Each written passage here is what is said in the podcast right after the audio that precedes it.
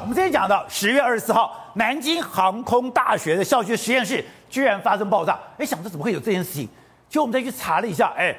不是只有南京航空大学，在一个礼拜已经有二，只要十起大爆炸，而且这爆炸的地点都很不寻常。没有错，天津、广东、江西、山东、大连、南京，全部都有爆炸案呐、我一个来讲，十月二十七号的时候是在天津市的一个大楼，这个大楼天津市大楼，你看我看到这大楼也是忽然大爆炸，这爆炸你看这种烟就不是一般的爆炸，可问题是它是新新建中的大楼，还没有什么管线问题等等的，而且，它新建的工程师是中野天工集团，是中国的。国家公司，就发生这种里面说什么保温棉着火，所以才出现这种大大火啊爆炸状况。然后呢，你以为只有这件事没有哎、同一天，广东省的中山市，哎，市场也发生所谓的大火跟火灾。它是市场附近有个酒店，然后你看这酒店旁边有个工厂，两边比邻而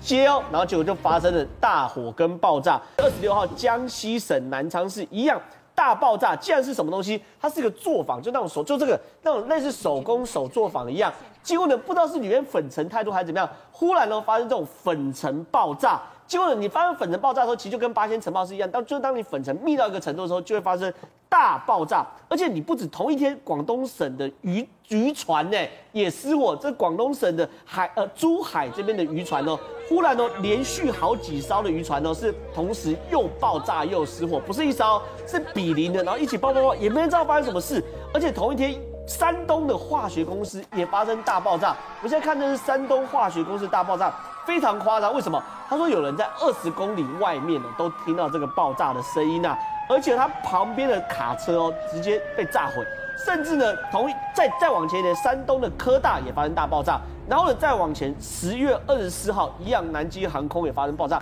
所以你现在看到是各式各样爆炸都在中国发生，然后原因呢，都一概都说哦是气爆、管线老旧等等的，可有些东西你看起来就不像是气爆，甚至我刚谈嘛，有的是盖到一半的房子。发生什么事不知道，可是中国现在有个东西，割喉案特别特别多啊。割喉案，对，我们昨天才谈有一个书记哦被灭门，对不对？可是中国现在竟然出现叫做防防防割喉的围脖，这个防割喉是这样，你看它就是一个脖子，然后里面就是那种聚酯纤维。然后上面还写说书记必备，就是你聚会现在，你说中国有很多多的书记被割喉，都被割喉，所以说他才出这个。因为之前呢，六月七号就有个上海啊，就是复旦大学的书记，党委书记，因为老师哎被 fire 掉，他就去割那个党委书记喉咙，就党委书记当场不治身亡。后来呢，又有一个科技公司把员工犯员工也去割喉，所以这种防割喉博围哦，现在在中国热卖当中。